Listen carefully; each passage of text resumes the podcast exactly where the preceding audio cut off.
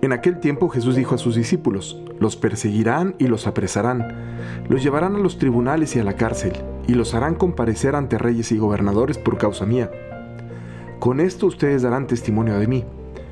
Grábense bien que no tienen que preparar de antemano su defensa, porque yo les daré palabras sabias, a las que no podrán resistir ni contradecir ningún adversario de ustedes. Los traicionarán hasta sus propios padres, hermanos y parientes y amigos Matarán a algunos de ustedes y todos los odiarán por causa mía.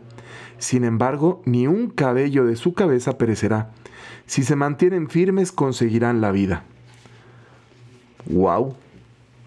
No sé quién haya sido el community manager, ¿no?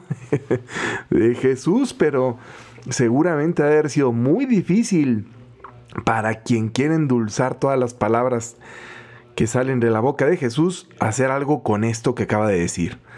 Imagínate que tú eres un seguidor de Cristo, estás entusiasmado por su doctrina, te emocionaste al ver sus milagros, has contemplado todo lo que ha pasado, ¿verdad? Por medio de Él, todo lo que genera en los demás, y escuchas a Jesús decir esto.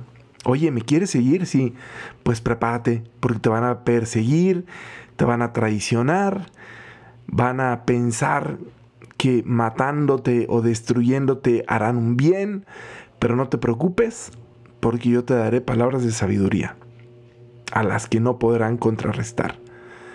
¿Cuáles son esas palabras de sabiduría que han persistido a lo largo de la historia?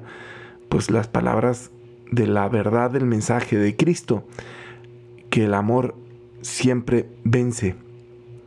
Hay ahí, a ver, hay cada vez, no, no digo que cada vez más, yo creo que siempre ha existido, pero quizá cada vez más notoriedad por, pues, por el mismo hecho de que cada vez tenemos acceso a más información y, y, escuchamos más opiniones y todo, pero a veces hay como la sensación de, de que es más difícil predicar el Evangelio, de que los valores que para muchos eh, quizá eran obvios y evidentes, pues para mucha gente hoy en día ya no lo son y entonces no es como que te quieran perseguir. En algunos lugares sí, en algunos lugares ser cristiano significa literalmente jugarte la vida. En otros lugares de Occidente no tanto, ¿verdad? En nuestra cultura actual, de este lado, pues claro que hay persecución, pero no es una persecución, al menos hoy en día, al menos en Occidente, tan agresiva físicamente. Es decir, eh, pocos mártires cruentos, sangrientos habrá en estos tiempos. Puede haber un caso particular en algún lugar así concreto, pero en general el, martirio, la, persecución que, que experimentamos quienes seguimos a Jesús, no es la que hubo antaño, no es la que vivieron los primeros cristianos, que tenían que esconderse en las catacumbias, como dicen por ahí, ¿verdad? En las catacumbas y tal, sino más bien es otro tipo de persecución, y es la persecución, pues yo creo que hay de distintas formas. La primera es la de sentir, y quizá esta es la más difícil, y díganme ustedes si no les pasa, la de sentirte como como si estuvieras teniendo que defender un, argumento indefendible.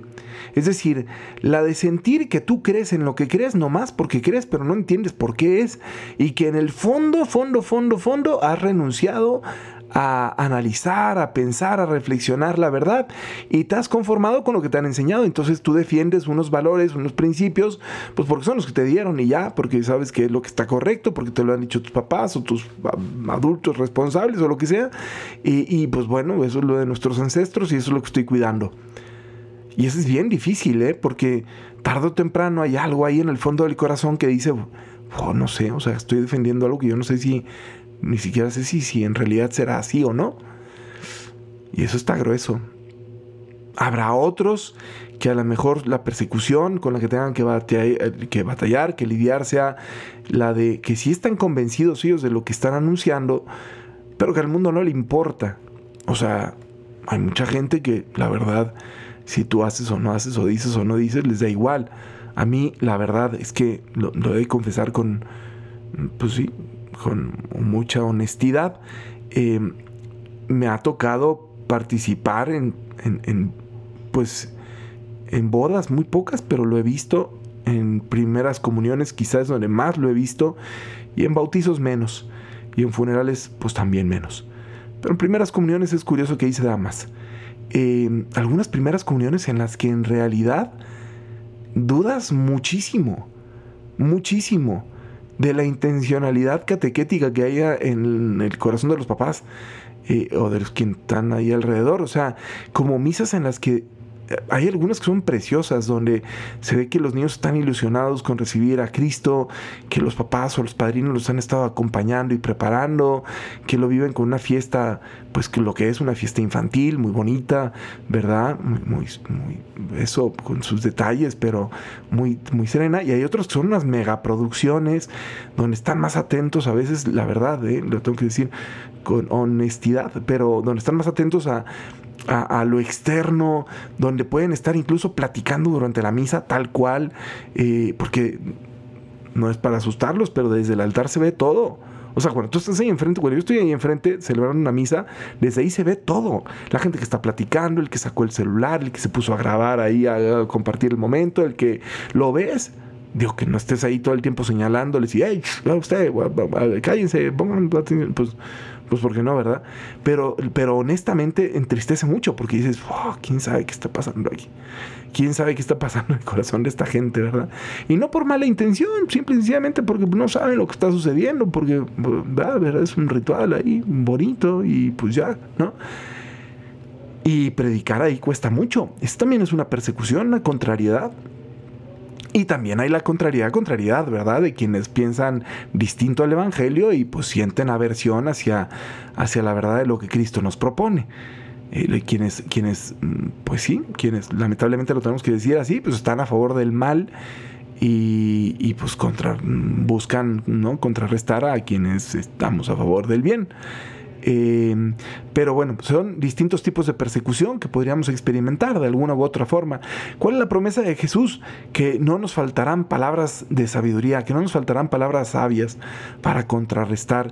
¿Dónde están esas palabras sabias? En nuestras acciones, en la manera de responder con amor.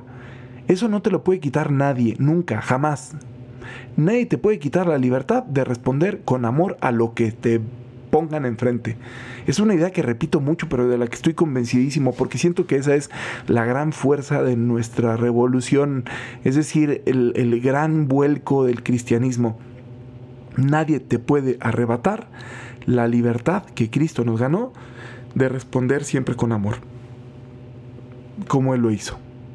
Piensa Jesús en la cruz, perdona a los padres porque no saben lo que hacen.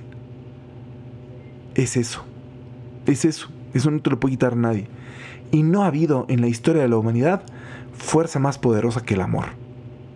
Para solucionar lo que sea. Para terminar una guerra, para terminar una injusticia, para hacer que un pueblo se levante y salga a defender a los más débiles o apoyar a quienes lo necesitan. Es la poderosísima fuerza del amor. Y ahí, en esas acciones de amor, encontraremos todas las palabras de sabiduría. El que ama siempre sabrá cómo estar. Aunque no diga ni una sola frase, sabrá cómo estar. El que ama sabrá cuándo actuar y cuándo no actuar. El que ama sabrá pedir perdón si lo que hizo no estuvo bien. El que ama siempre, siempre, siempre, siempre construirá. Ahí está la respuesta a la persecución que podamos experimentar. Así que en lugar de contrarrestar con campañas y hacer orquestar eh, venganzas eh, elaboradísimas y lo que sea, yo lo que pensaría es en la venganza de los cristianos, que consiste en la misericordia si quisiéramos utilizar un, ¿verdad? Esa, expresión para nuestra acción de venganza, pues pensaríamos, tendríamos que pensar que la única venganza que puede tener el cristiano es la de amar. Poner amor donde no hubo amor.